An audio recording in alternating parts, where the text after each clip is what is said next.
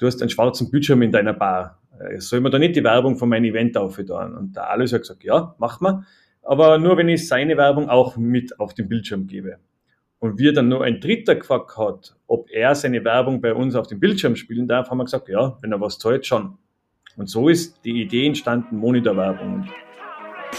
Herzlich willkommen beim Little Talks Podcast mit Robert Bacher und Samuel Geisler. Seit über zehn Jahren befindet sich die Dachmarke Big Media im stetigen Wachstum und Wandel und bewegt dabei Pixel, Botschaften und Menschen. Jedes Projekt bringt neue Herausforderungen und Impulse mit sich und Big Media hat sich die Aufgabe gemacht, die idealen Lösungen für ihre, für ihre KundInnen zu finden. Samuel ist ein Visionär. Er ist Expansionsdenker, Businessentwickler und Gründer von Big Media. Open Mind, ständig auf der Suche nach neuen Optionen um dann den ersten Grundstein zu legen, die Flagge zu hissen für neue Märkte, neue Produkte. Vor über zehn Jahren besteht Big Media aus Samuel Geisler und Alois Oppacher. Heute zählt Big Media 35 MitarbeiterInnen, Tendenz stark steigend. Und auch die Büroräumlichkeiten erzählen eine außergewöhnliche Geschichte von Big Media. Während Erfolgsstories in den USA oft in Garagen beginnen, starteten Samuel und Alois damals im Wohnzimmer von Samuel. Und als sie dann nach einem Jahr das erste Büro anmieteten, stellte man sich sehr schnell die Frage, okay, trauen wir uns das Risiko von 450 Euro monatlich zu? Und ja, sie haben es sich zugetraut und ich freue mich jetzt auf ein spannendes Gespräch mit dem Gründer von Big Media, Samuel Geisler. Hallo Samuel. Hallo Robert, vielen Dank für die Einladung und äh, gewaltig, was du recherchiert hast. Also äh, irre. Eine, eine gute Basis für ein gutes Gespräch, würde ich sagen. Ja, definitiv. Danke. Du wirst ja als Visionär bezeichnet. Woran denkst du, wenn du das Wort Visionär hörst?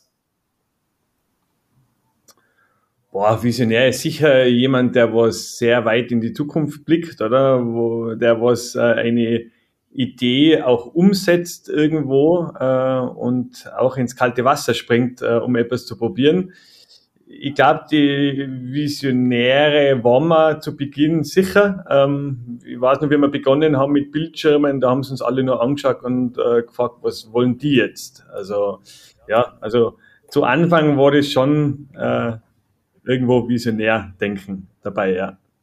Denkst du, es gibt heutzutage zu wenig Visionäre? Boah, gute Frage. Ja, ich glaube, vor allem, wenn man dann doch schon länger im, im Geschäft ist, ähm, stumpft man ein wenig ab und kommt irgendwo auch in, so in die tägliche Routine äh, und hat halt irgendwo so seine täglichen Arbeiten und auch gar nicht mehr die Zeit, äh, immer als Visionär zu denken. Als du damals begonnen hast, vor über zehn Jahren mit Big Media, was hast du vorher gemacht und wie kam dann dieser Impuls zu sagen, ich mache mich jetzt selbstständig und das im Wohnzimmer? Ja, also ich war in der Handelsschule. Äh, ich habe damals die vierjährige Handelsschule ohne Matura besucht. Also ich habe länger braucht wie alle anderen ähm, und habe mir damals äh, überlegt, ich muss irgendwas ganz was anderes machen. Also Schule war nichts für mich. Und ich wollte dann eigentlich nach Papua Neuguinea, weil gedacht habe, das ist so weit weg, das, da muss irgendwas Cooles geben. Und äh, wollte diesen Plan eigentlich wirklich verfolgen. Äh, habe dann gleich einmal gemerkt, das geht nicht so einfach. Also ich hätte da gerne einen Zivildienst gemacht. Und ähm, ja, mein Vater hat damals gesagt, na, so lange warten, bis irgendwo eine Stelle frei wird und so weiter. Du gehst jetzt zum Militär. Und so bin ich zum Militär gekommen und war da eigentlich so der größte Revoluzer. Also ich habe immer dagegen, dagegen gearbeitet. Und mein damaliger Kompaniekommandant hat dann irgendwann gesagt, Samuel, ähm, wenn du immer dagegen arbeitest, dann wirst du die Wochenenden hier verbringen. Und irgendwo habe ich dann angefangen, äh, doch äh, mitzuarbeiten und bin dann insgesamt vier Jahre auch beim Militär geblieben. Und da habe ich dann auch schon äh, die ersten Erfahrungen in der Führung von Gruppen und so weiter lernen dürfen und habe dann auch aus dem Militär heraus eine Gruppe äh, geführt. Wir haben eine Expedition gemacht, dann privat natürlich, äh, und sind von Innsbruck bis Kapstadt gefahren äh, mit Autos. Und da war so einer der Haupt... Äh, arbeiten, das Ganze vermarkten, Sponsoren suchen und so weiter. Und das war dann schon wie ein kleines Business. Ähm, und ja, so bin ich irgendwo dann in die Selbstständigkeit gerutscht. Also mir hat das Organisieren äh, sehr gut gefallen und das war eine erfolgreiche Expedition. Also wir sind bis nach Kapstadt gekommen mit drei Autos, acht Männer, ähm, knapp 17.000 Kilometer und aus dem Projekt raus habe ich dann angefangen, auch ähm, mein Hobby, meine Leidenschaft, ähm, das war immer Design und Grafik, ähm, dass ich dem nachgehe. Habe dann ähm, ja, meine Selbstständigkeit angemeldet, gleichzeitig aber auch den Weg vom Militär zur Polizei äh, genommen. Also ich habe dann gewechselt, bin dann zwei Jahre in die Polizeischule gegangen, habe aber immer nebenbei äh, eben Grafiken und so weiter gemacht. Und ja, aus dem Thema Grafik habe ich dann meinen Kompagnon, den Oppacher Alois, kennengelernt. Das war damals ein Kunde von mir. Und für seine Bar habe ich Logo und Website, Getränkekarten und so weiter gemacht. Und mit dem Alois ist dann eigentlich die Idee irgendwo dann entstanden, wir müssen mehr da. Ich bin Angestellter, er ist Angestellter in der Bank. Irgendwas muss für uns geben. Wir haben beide irgendwo so gemerkt, wir brauchen was. Und nebenbei habe ich noch einen Verein gehabt für Sportevents und da war halt auch immer das Thema Plakatieren und dann habe ich den Alois irgendwann gefragt, du, Luis, du hast einen schwarzen Bildschirm in deiner Bar. Äh, soll man da nicht die Werbung von meinem Event aufhören? Und der Alois hat gesagt, ja, mach mal aber nur wenn ich seine Werbung auch mit auf den Bildschirm gebe. Und wir dann nur ein Dritter gefragt hat, ob er seine Werbung bei uns auf dem Bildschirm spielen darf, haben wir gesagt, ja, wenn er was zahlt, schon. Und so ist die Idee entstanden, Monitorwerbung und äh, quasi Geld verdienen mit Fremdwerbung auf Bildschirmen. Und das Konzept ist immer noch gleich, äh, nach mittlerweile zwölf Jahren, ähm, ist immer noch in der Firma Monitore Werbung, ist ja einer unserer Unternehmen, äh, dass wir Werbezeiten an Dritte vermarkten. Ja, und so ist das Ganze äh, entstanden. Und ja, die Selbstständigkeit hat sich auf jeden Fall ausgezahlt. Also diesen Schritt bereue ich nicht. Hast du dir Grafikdesign selbst beigebracht? Nein, ich bin damals in die Handelsschule gegangen mit dem Zweig IT und äh, Informationstechnologie und da war auch Grafik äh, Bestandteil.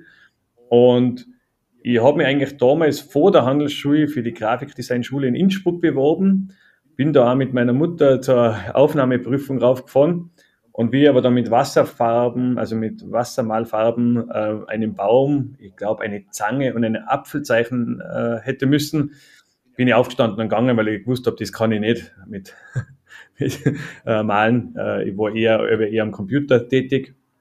Ja, also und natürlich dann einen Teil selber beigebracht und halt immer geschaut, was machen andere und da fortgebildet in die Programme, ja.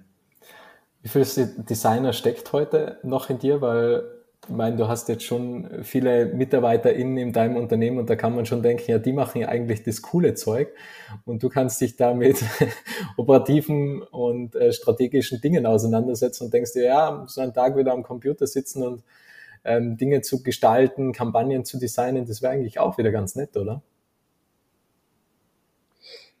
Ja, äh, mittlerweile haben wir Leute dafür, die was besser sind wie ich. Ähm, wir haben auch eine, eine eigene Marketingagentur, ähm, ein Joint Venture mit zwei weiteren Unternehmen gegründet 2020.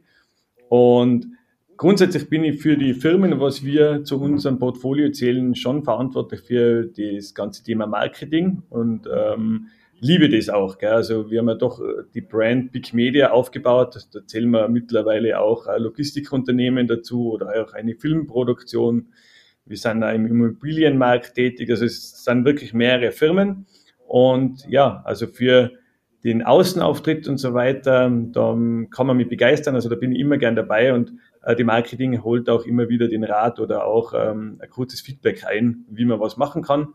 Ich bin aber froh, dass wir wirkliche Profis für diesen Bereich haben, weil sich natürlich auch in der Zeit einiges getan hat. Also auch der Bereich Social Media und so weiter, den ich damals noch gar nicht äh, bearbeitet habe.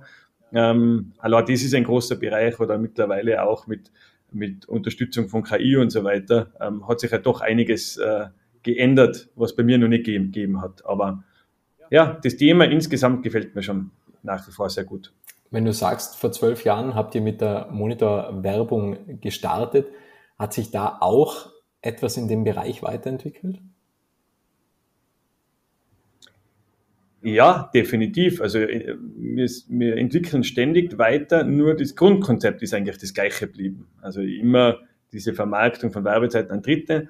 Aber es hat sich natürlich, was die Software betrifft und die Hardware betrifft, äh, hat sich einiges geändert Ähm, wir reden von interaktiver Werbung, wir reden von zeitgesteuerter oder auch sogar wettergesteuerter Werbung, ähm, wo bei Regen äh, in Vorarlberg andere Werbung angezeigt wird wie in Wien bei Sonnenschein. Ähm, dann das ganze programmatische Werben, äh, wo dann wirklich Werbezeiten ähm, auch online verkauft werden über Buchungsplattformen und so weiter. Also da hat sich natürlich sehr viel getan. Und ähm, ja, wir sind da sehr positiv in die Zukunft, weil da wird sich auch noch sehr viel tun. Wir haben doch mit dem Medium Monitor Werbung das Glück, dass wir irgendwo nahe dem Internet stehen, aber doch auch den Vorteil von Plakatwänden haben. Und so sehen wir uns irgendwo da in, dazwischen drinnen.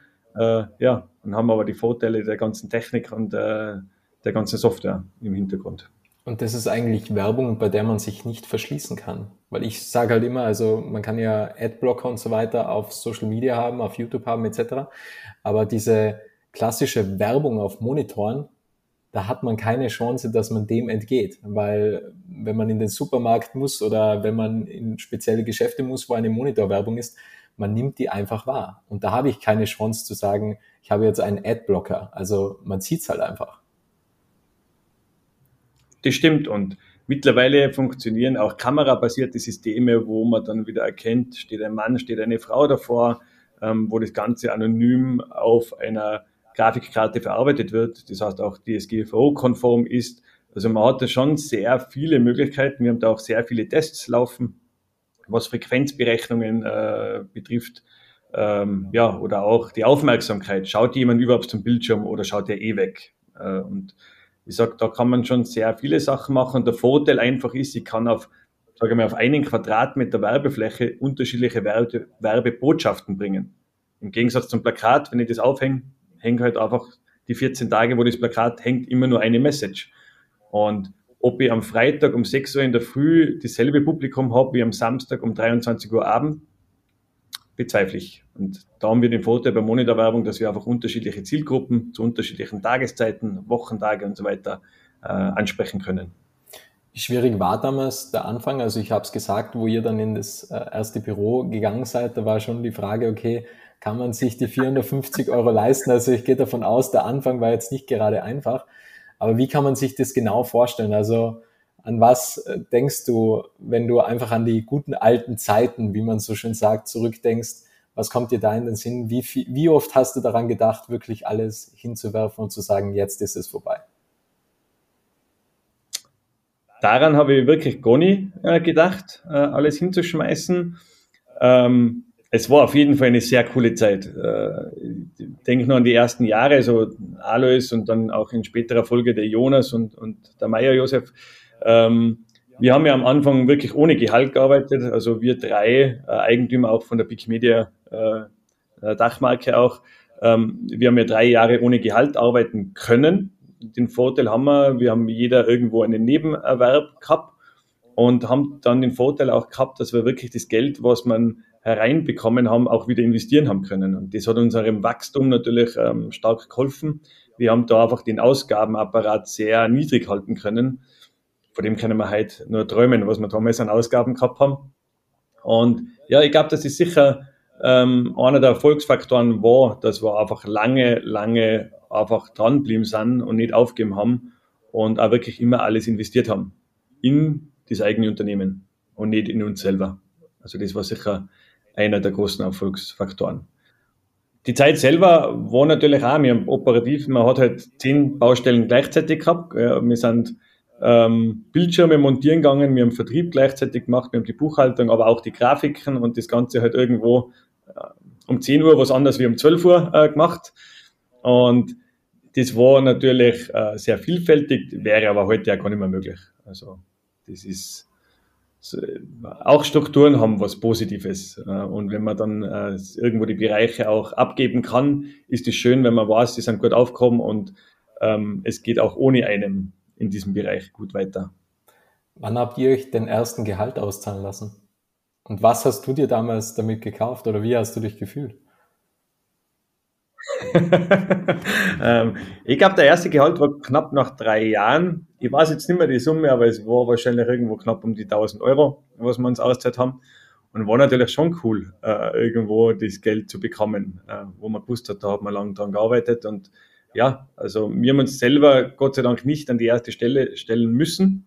Ähm, gibt ja genug, die was sich selbstständig machen und kein Einkommen mehr haben und auch, auch im Hintergrund den Druck haben, verdienen zu müssen. Also ich glaube, das war der Vorteil, dass wir keinen Gehalt beziehen haben müssen, einfach, dass wir auch den Druck nicht gehabt haben, wir müssen. Ja, wir haben das eher locker äh, gesehen und haben gesagt, ja, wenn wir was verdienen, dann ist gut. Äh, wenn nicht, dann machen wir einfach weiter. Und ja, das glaube ich war die Lockerheit am Anfang, was das ausgemacht hat auch wieder.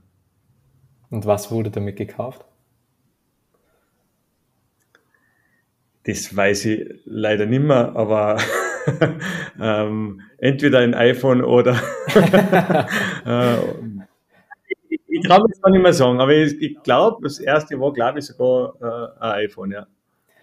Habt ihr damals eine Abmachung gehabt, wie weit ihr geht mit dem Unternehmen? Weil ich habe vor kurzem mit dem Andreas Idel gesprochen, das sind auch drei Gründer von Cropstar und der hat gesagt, sie haben damals eine Abmachung gehabt, wie weit sie gehen. Und wenn sie diesen Punkt überschreiten sollten, dann sagen sie die Firma, das funktioniert einfach nicht und dann lassen sie es gut sein. Damals war halt ähm, bei ihnen, glaube ich, der Punkt, wie viel Geld hat man zur Verfügung und wie weit darf man quasi den Kreditrahmen überziehen, wenn ich mich nicht irre.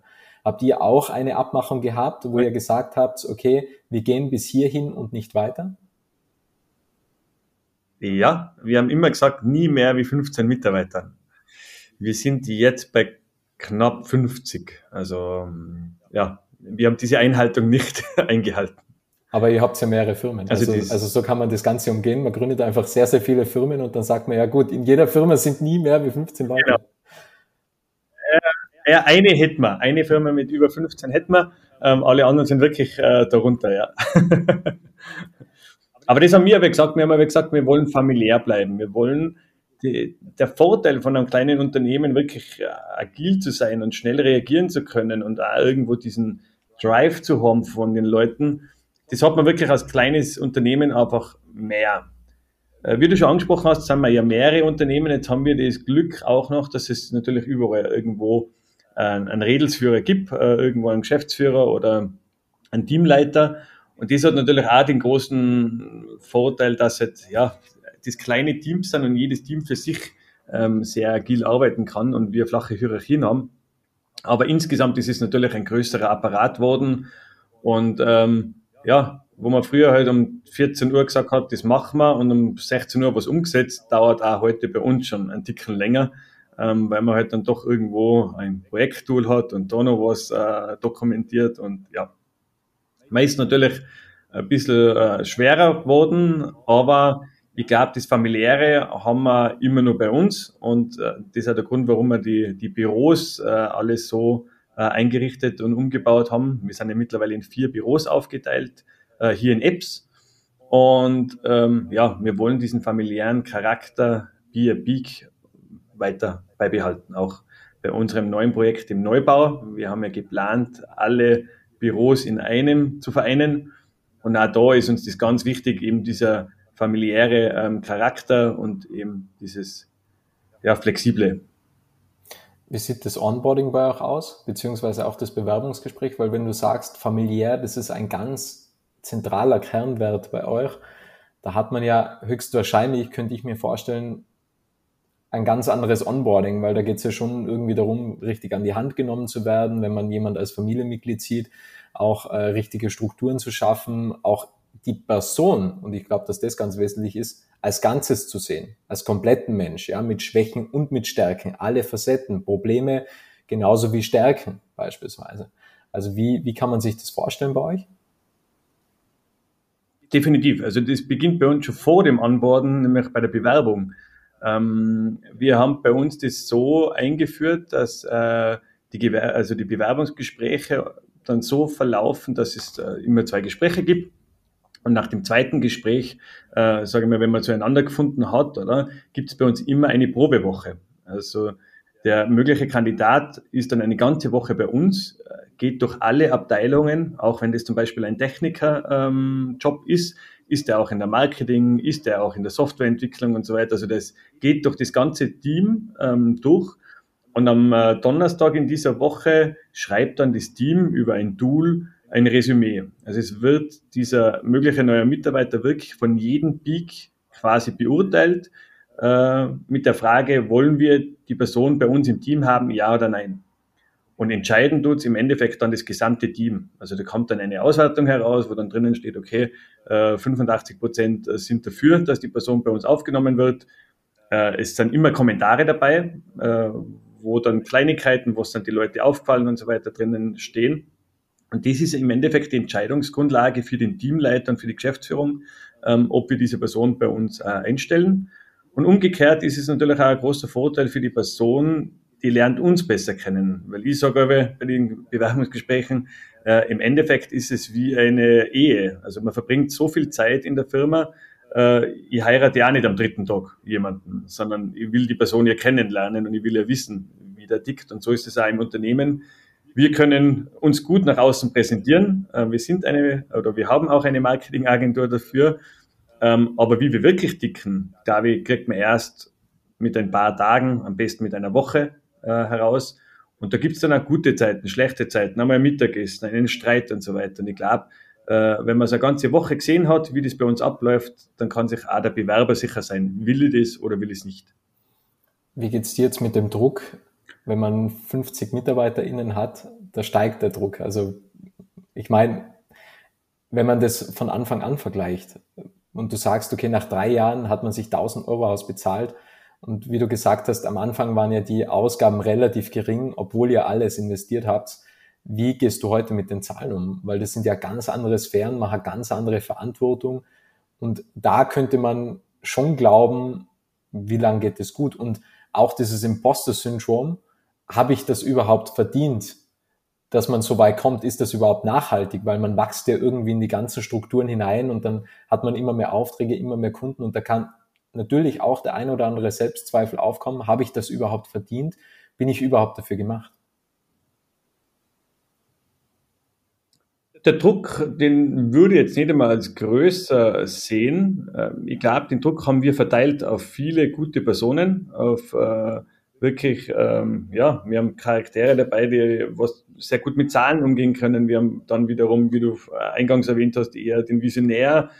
Ähm, wir haben Leute, die sind eher für Sicherheit, also nicht für den schnellen Wachstum und wir ergänzen uns durch das, dass wir auch drei Eigentümer sind, sehr gut. Wir sind drei komplett unterschiedliche Charaktere.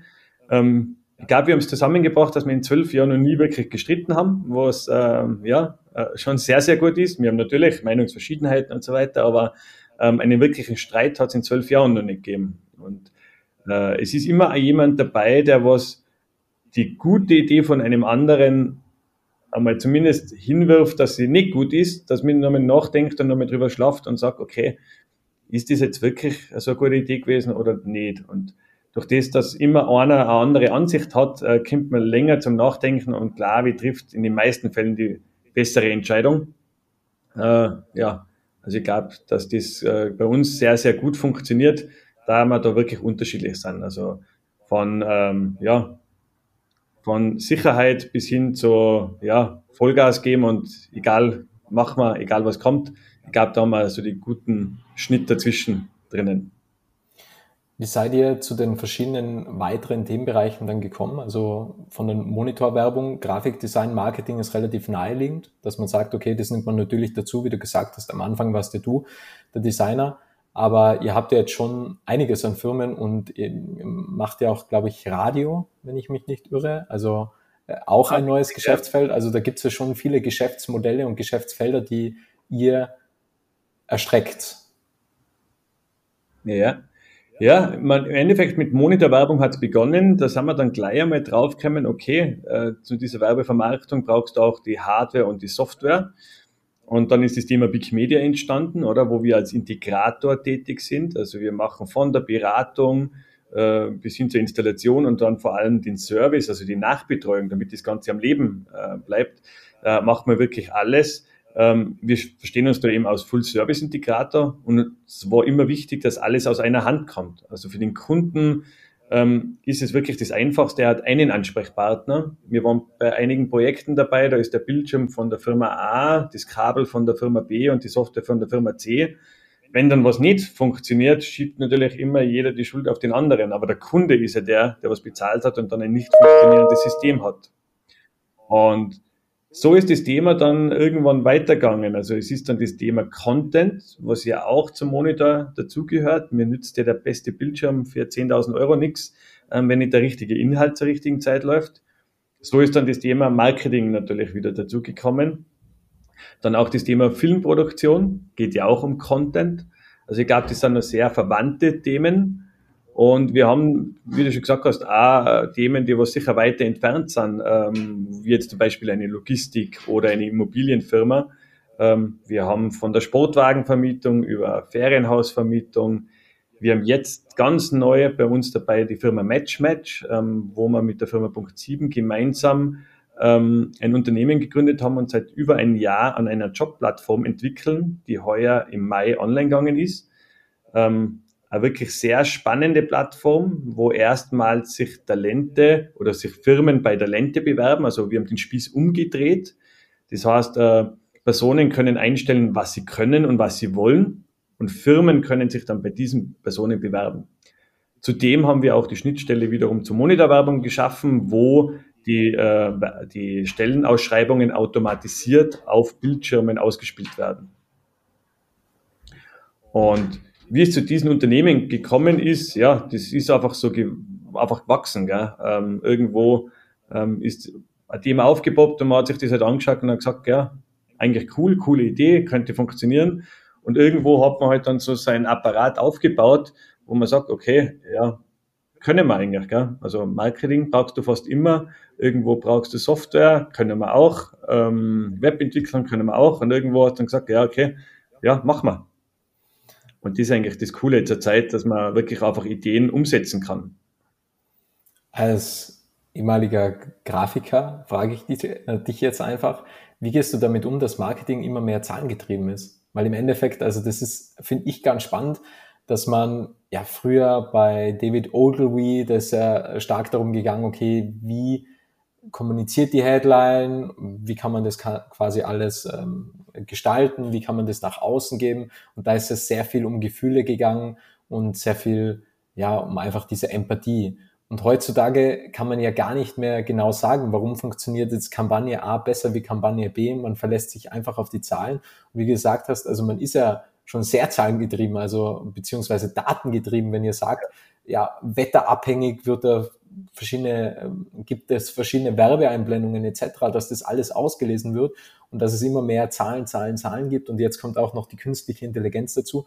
Wie geht es dir mit dem Wandel? Weil es ist natürlich eine Riesenmöglichkeit, aber äh, es geht meiner Meinung nach schon im Marketing, zumindest im Content, in der Contentproduktion ein wenig die Empathie verloren, weil man ja zu sehr zahlengetrieben teilweise ist. Also es kann ja sein, dass eine Kampagne wunderschön ausschaut, die andere ist vielleicht nicht so schön, aber konvertiert einfach besser. Dann wird halt die äh, nicht so ästhetisch aussehende Kampagne beispielsweise verwendet. Also ich sehe es eher als Instrument und als Vorteil, äh, dass man mit Zahlen arbeiten kann. Ähm, ich glaube, Auswertungen sind da schon sehr interessant, wie du sagst, A-B-Analysen und so weiter, äh, dass man das so macht. Ähm, aber ich habe da ein gutes Beispiel auch noch. Wie wir ganz am Anfang bei der Spar gestanden sind, hat es einen Test gegeben. Da hat es elf Filialen gegeben, elf Filialen mit Bildschirmen. Ähm, und da hat es immer wieder Tests gegeben, Produkte zu bewerben und dann ist geschaut worden, lässt sich das auch mehr verkaufen. Und ein gutes Beispiel ist da verschiertes Fleisch, Hackfleisch in Deutschland. Ähm, ist ja kein Produkt, was sexy aussieht, oder? Ist kein Produkt, was ich her und schnell einkaufe. So, ich gehe zum Markt und kaufe mal ein Kilo Hackfleisch. Ähm, und da haben wir überlegen müssen, wie kann ich das bewerben? Wie kann ich mehr von dem Produkt verkaufen? Und da ist um die Idee gegangen, nicht um irgendwelche Zahlen oder sonst irgendwas, an welchem Tag werden mehr Hackfleisch verkauft. Jetzt kann ich nur sagen, okay, vor einem sonnigen, sonnigen Tag wird wahrscheinlich mehr Hackfleisch verkauft wie an einem schlechten Tag. Das wird sich statistisch auch noch auslesen lassen. Aber da ist viel mehr der Inhalt wichtig gewesen. Wir haben ein Video gedreht, wo bei Sonnenuntergang Studenten gefeiert haben und auf einem Grill Burger Patties gemacht haben.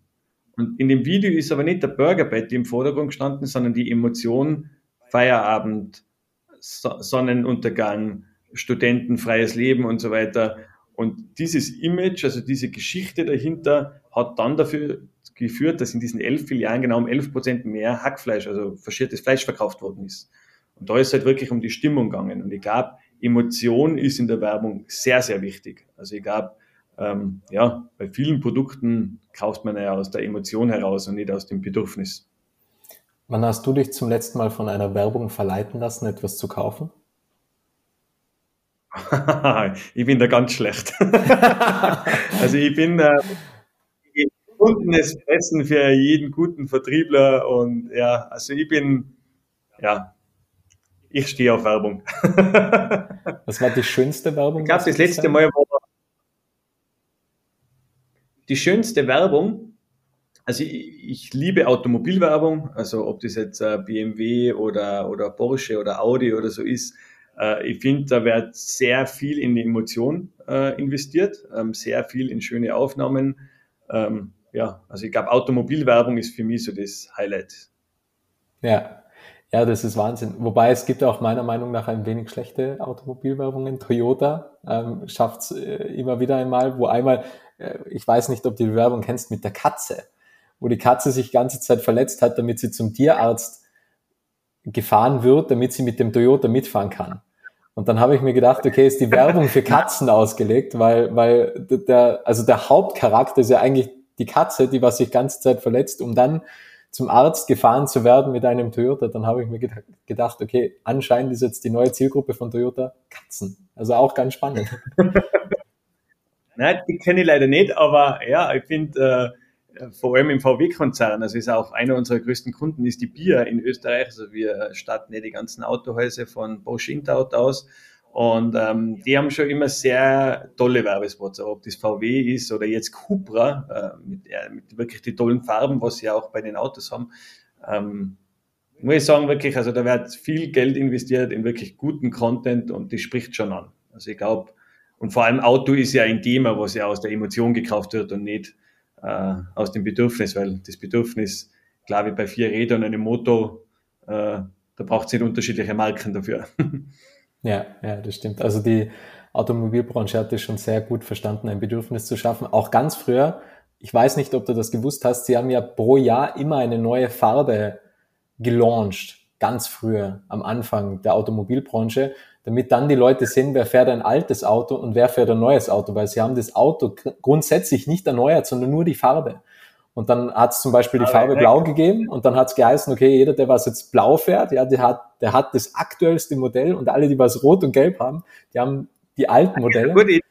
Ja, sensationell. Also, also die Automobilbranche, ja, da kann man viel lernen. Es ist ja jetzt auch so, oder? Wenn es ein neues Modell, bis das neue Modell heraus ist, ist ein Auto immer noch modern. Und es gibt ja Marken, die haben einen viel längeren Zyklus. Ich nehme jetzt Porsche zum Beispiel her, oder? Wo dann ein Auto zum Beispiel sieben Jahre lang gebaut wird der schaut sieben Jahre lang neu aus. Aber erst wenn das neue Modell kommt, dann ist das andere Modell alt. Und ja, so machen sie es halt mittlerweile nicht mehr mit den Farben, sondern mit ein paar Lichtelementen, ähm, ja, Lichtsprache. Und dann ist es wieder ein neuer. Ja. Aber ist äh, äh generell äh, Automobilbranche auch für uns oder ganz spannende Geschichte auch äh, die BMW-Welt in München äh, wenn man mal da durchschlendert und einmal schaut, wie viele Bildschirme, Monitore und LED-Walls die haben, die sind mehr wie Autos. Und da sieht man dann auch, was die über diese Bildschirme vermitteln, nämlich die Emotion. Da steht ein Auto und im Hintergrund sind 20 Bildschirme, die die Emotion verbreiten, wie das Auto, wie das Leder gestickt worden ist und so weiter. Also das zeigt ganz gut, wie man mit Bewegtbild Emotionen erzeugen kann. Und das ist das, was wir bei uns im Unternehmen äh, auch machen. Äh, mit den Bildschirmen, dass wir halt einfach Welten erzeugen. Ja, irgendwo Emotionen. Äh, und ja, das ist ja immer ein spannendes Thema, weil wir uns auch nicht für eine Branche fixiert haben. Also wir, wie viele Mitbewerber von uns, die was zum Beispiel dann nur Apotheken ausstatten, das haben wir nie gemacht, ähm, was zwar dann immer aufwendig war, weil du immer erst den Kunden verstehen hast müssen und das Bedürfnis des Kunden verstehen hast müssen. Aber für uns war es immer spannender und natürlich auch für Krisen für uns sicherer. Ja, weil wir haben Kunden in den unterschiedlichsten Branchen, ähm, ob das jetzt im Automobil ist oder ob das Lebensmittel ist oder ob das Industrie ist. Also wir haben äh, ja Gott sei Dank Kunden in allen Bereichen.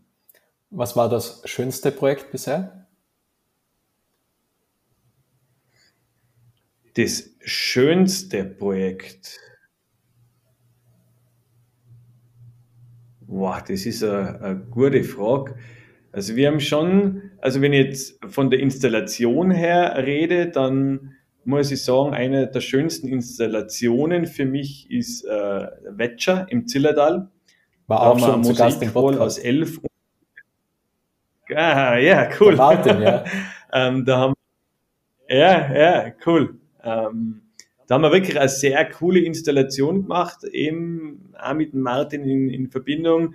Er ist ja, was, das, was die Grafik und sein Auge und so, hat er wirklich ein scharfes Auge, also wirklich sehr coole Idee. Und die haben wir damals gemeinsam umgesetzt und eine ähnliche Installation, aber noch viel größer, bauen wir jetzt bei der Wirtschaftskammer in Imst. Da kommt eine Mosaikvoll mit äh, 20 Bildschirmen über vier Stockwerke. Und ja, ich sage so, das Thema Mosaik ist sicher etwas, wo ich sage, das sind so die schönsten Installationen, äh, was die Technik betrifft.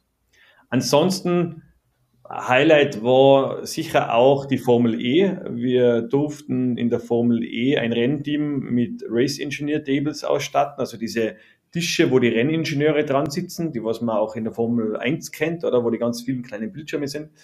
Äh, und das haben wir für die Formel E entwickeln dürfen. Also auch das war ein sehr spannendes Thema. Oder auch äh, mit Café Contor, einem äh, Unternehmen aus München, wo wir eine Kaffeemaschine mit Gesichtserkennung gebaut haben, wo der Kunde davor quasi gescannt wurde und der von 27 Kaffeesorten nur noch drei vorgeschlagen bekommen hat. Und der hat dann erkannt, okay, 18-jähriges Mädchen, Kaffee Latte oder äh, Cappuccino äh, und die Treffer sicher, die Trefferquote ist da irgendwo bei, ich glaube, 98 Prozent gelegen oder so. Also war auch äh, ein spannendes Thema und cool für uns ist es immer, wenn man so Projekte mit, mit anderen Unternehmen gemeinsam äh, macht, wenn man daran feilen kann und auch ein bisschen äh, die Zeit hat, dran äh, zu schrauben. Weil oft brauchst du halt einfach einen Haufen Stellschrauben, damit es dann wirklich erfolgreich ist, das Produkt. Ähm, ja. Das ist aber so das Tollste eigentlich. Wenn man so ein bisschen äh, experimentieren kann, ausprobieren, ja. Das ist, das taugt man. Die Frage, was ich mir jetzt stelle, du hast ja Kontakt gehabt zu vielen GeschäftsführerInnen aus den verschiedensten Bereichen und weil du jetzt auch Martin Wetscher angesprochen hast, wer kommt dir als Visionär in den Kopf? Also wer, wer ist deiner Meinung nach ein Visionär unter euren Kunden?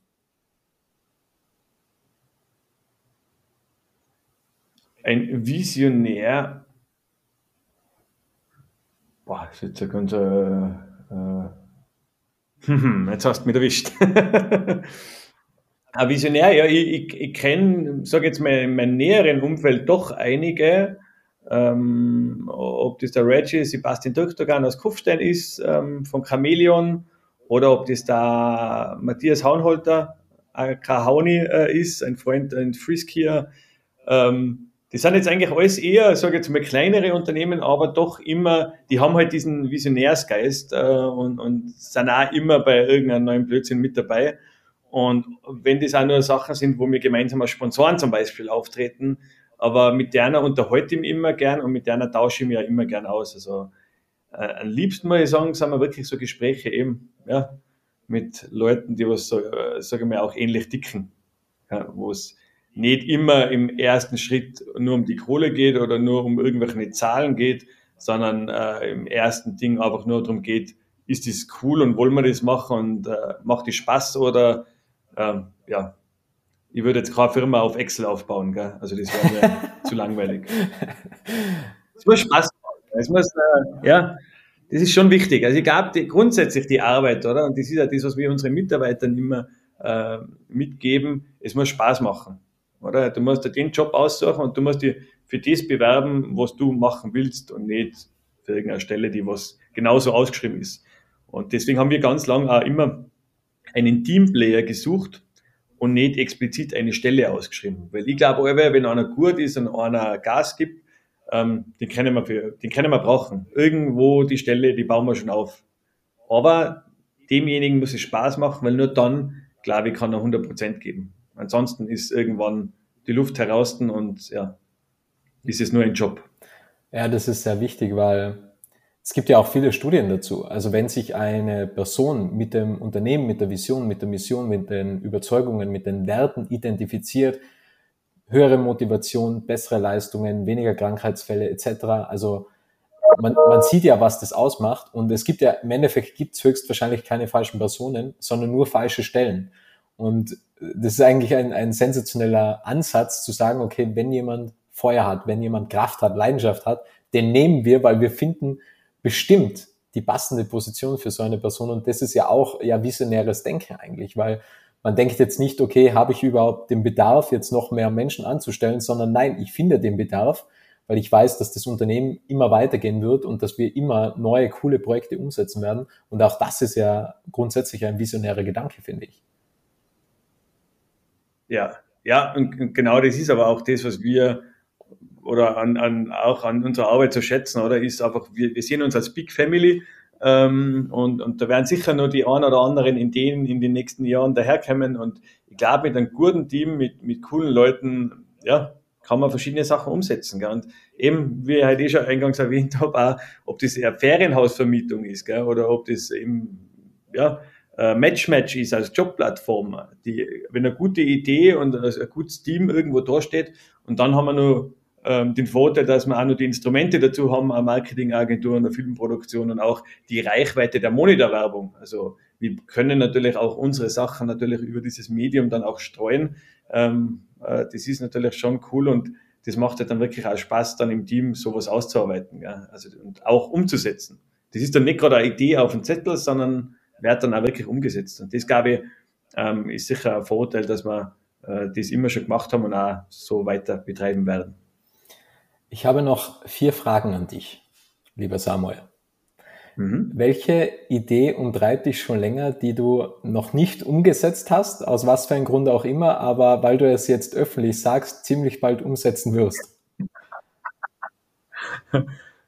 Also wir haben in, in den letzten zwei Jahren wirklich sehr viel gegründet und sehr viele Ideen verwirklicht.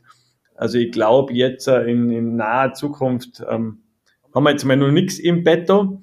Aber ähm, ja, ich sage mit unserem Neubau, dem was wir in Apps vorhaben, haben wir wieder genügend Platz. Und äh, wenn wir genügend Platz haben, braucht man natürlich auch wieder die Ideen und auch die Menschen dazu, diese umzusetzen. Also ich vermute mal, wenn der Neubau dann durch ist, dass dann wieder News from Big Media gibt.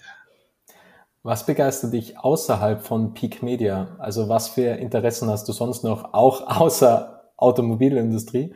Also wie verbringst du so deine Freizeit, ja? außer mit schönen Autos.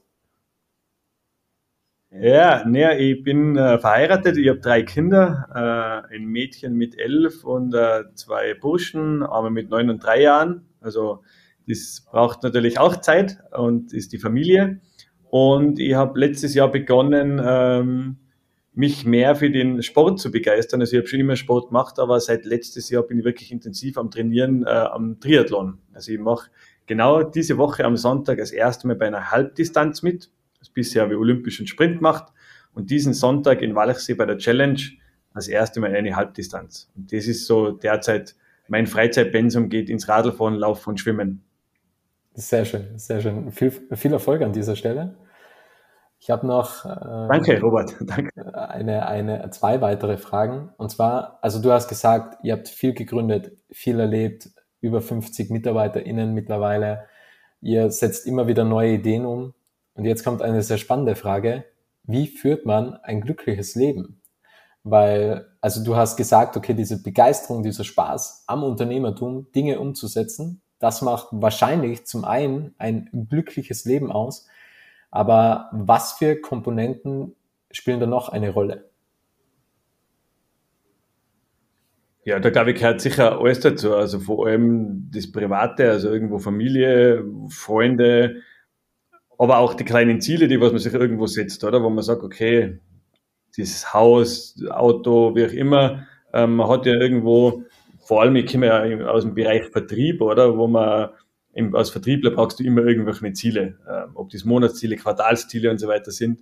Und ich glaube, so ist es auch im Leben und so ist es auch zum Beispiel im Sport, oder wenn du sagst, okay, erste Sprintdistanz, dann ähm, wo ist die olympische Distanz, jetzt als Ziel die Halbdistanz. Ähm, und das macht dann glücklich, wenn man dann diese ähm, ja, kleinen äh, Erfolge feiern kann und sagt, okay, jetzt habe ich das geschafft oder jetzt habe ich das geschafft. Und auch als Unternehmen äh, waren es ja doch immer wieder Meilensteine. Also das 450-Euro-Büro zu Beginn.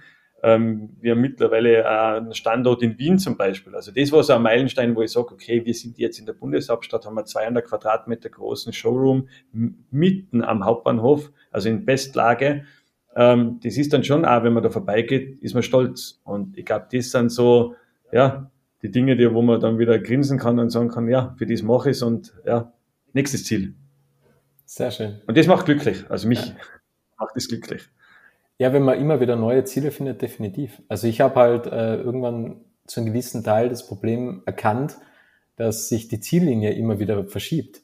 Und das ist ja eigentlich ein Problem. Also auch wenn du jetzt den Marathon läufst, du bist über die Ziellinie, ja, dann kommt halt das nächste Rennen. Also es ist ja, ähm, also man muss unterscheiden, glaube ich. Also entweder, entweder man, man spielt ein Spiel, ja, also Bundesliga, Spieltag eins oder man spielt ein Wochenende oder man spielt zwei Wochen, ja, oder man spielt bis zur Herbstmeisterschaft oder man spielt ähm, die komplette Meisterschaft oder man macht's wie der FC Bayern und spielt halt einfach äh, elf Meisterschaften hintereinander, ja. Und ich glaube, dass das halt extrem ja. schwierig ist, weil sich immer wieder die Ziellinie verschiebt und das ist irgendwann normal. Also jetzt hast du dein 200 Quadratmeter Büro in Wien ähm, also wenn du jetzt ein neues Ziel hast, dann müssten es schon wahrscheinlich 300 Quadrat, äh, Quadratmeter sein, auch irgendwo in Wien an einem noch besseren Standort. Du hast da definitiv recht. Ähm, ist sicher auch immer eine Typsache. Gell? Ähm, und man muss natürlich immer wieder, ich erwische mich da selber, dass ich das zu selten mache, auch wieder mal zurückblicken und sagen, was habe ich denn vor fünf Jahren für ein Ziel gehabt? Und da war, keine Ahnung, das Ziel, das bestimmte Auto und, und das. Und, dabei habe ich das ja schon dreimal erreicht. Ich bin ja schon ganz woanders. Und ich glaube, das muss man natürlich auch immer wieder reflektieren und, und nach hinten schauen und sagen, okay, ähm, ja, ich bin ja schon viel weiter, wie man damals die Ziellinie gesteckt hat. Aber ich glaube, das ist auch eine Typsache. Ich werde mir auch immer neue Ziele stecken. Also ich glaube nicht, ähm, dass ich irgendwann stehen bleibe und sage, äh, ja, das war's, erreicht, jetzt habe ich frei. Also ich das würde mich, glaube ich, nicht glücklich machen. Also ich glaube, ähm, da braucht keiner Angst haben, äh, dass ich irgendwann einmal da stillstehe und nichts mehr tue. Also ich glaube, das wäre nichts für mich. Also auch mit 80 Jahren kann man noch auf die zählen, dass man, dass man dich in einem schönen Sportwagen ja. sieht oder am Wiener Hauptbahnhof. ja. ja. So alt wäre dann gern. Schön, sehr schön. Ich habe noch eine letzte Frage an dich, Samuel. Es ist immer dieselbe Frage. Was möchtest du noch sagen? Ja, ich, was möchte ich noch sagen? Ich glaube, du hast sehr viele Fragen gehabt. Ich glaube, ich habe die wichtigsten Punkte soweit, ähm, was mir jetzt betreffen, sagen können. Also, ähm, ich glaube, so zusammenfassend, oder wenn ich jetzt so irgendwo auch um das unternehmerische ähm, Thema äh, spreche, ist es, glaube ich, immer wichtig, einfach dran zu bleiben. Gell? Nicht gleich aufzugeben oder nicht gleich zu wechseln und eine neue Idee und eine neue Idee, sondern die Sachen schon weiter verfolgen äh, und stur bleiben. Wichtig ist sicher auch immer ein Blick von außen. Also was ganz wichtig ist, jetzt nicht nur, weil mit einer blöden Idee stur zu bleiben, ist wirklich blöd, äh, sondern man immer auch den Blick von außen holt und auch wirklich Freunde oder Verwandte oder auch äh, Unternehmens und das sagen, was, äh, was sie sich auch denken, aber nicht Honig um den Mund schmieren, sondern ja, ich glaube, das ist wichtig, äh, auch für sich selber, dass man das immer auch wieder mal von außen betrachtet. Aber ansonsten dranbleiben, äh, ich glaube, ist das Wichtigste. Sehr schön. Vielen, vielen Dank. Schöner Abschlusssatz. Vielen Dank für deine Zeit, Samuel, und euch alles Gute weiterhin. Ich sage vielen Dank und bis zum nächsten Mal. Bis zum nächsten Mal. Alles Gute. Ciao, ciao. Es freut mich sehr, dass du das Interview bis zum Ende angehört hast und wenn du keine Folge mehr verpassen möchtest, dann abonniere jetzt Little Talks in deiner Podcast-App.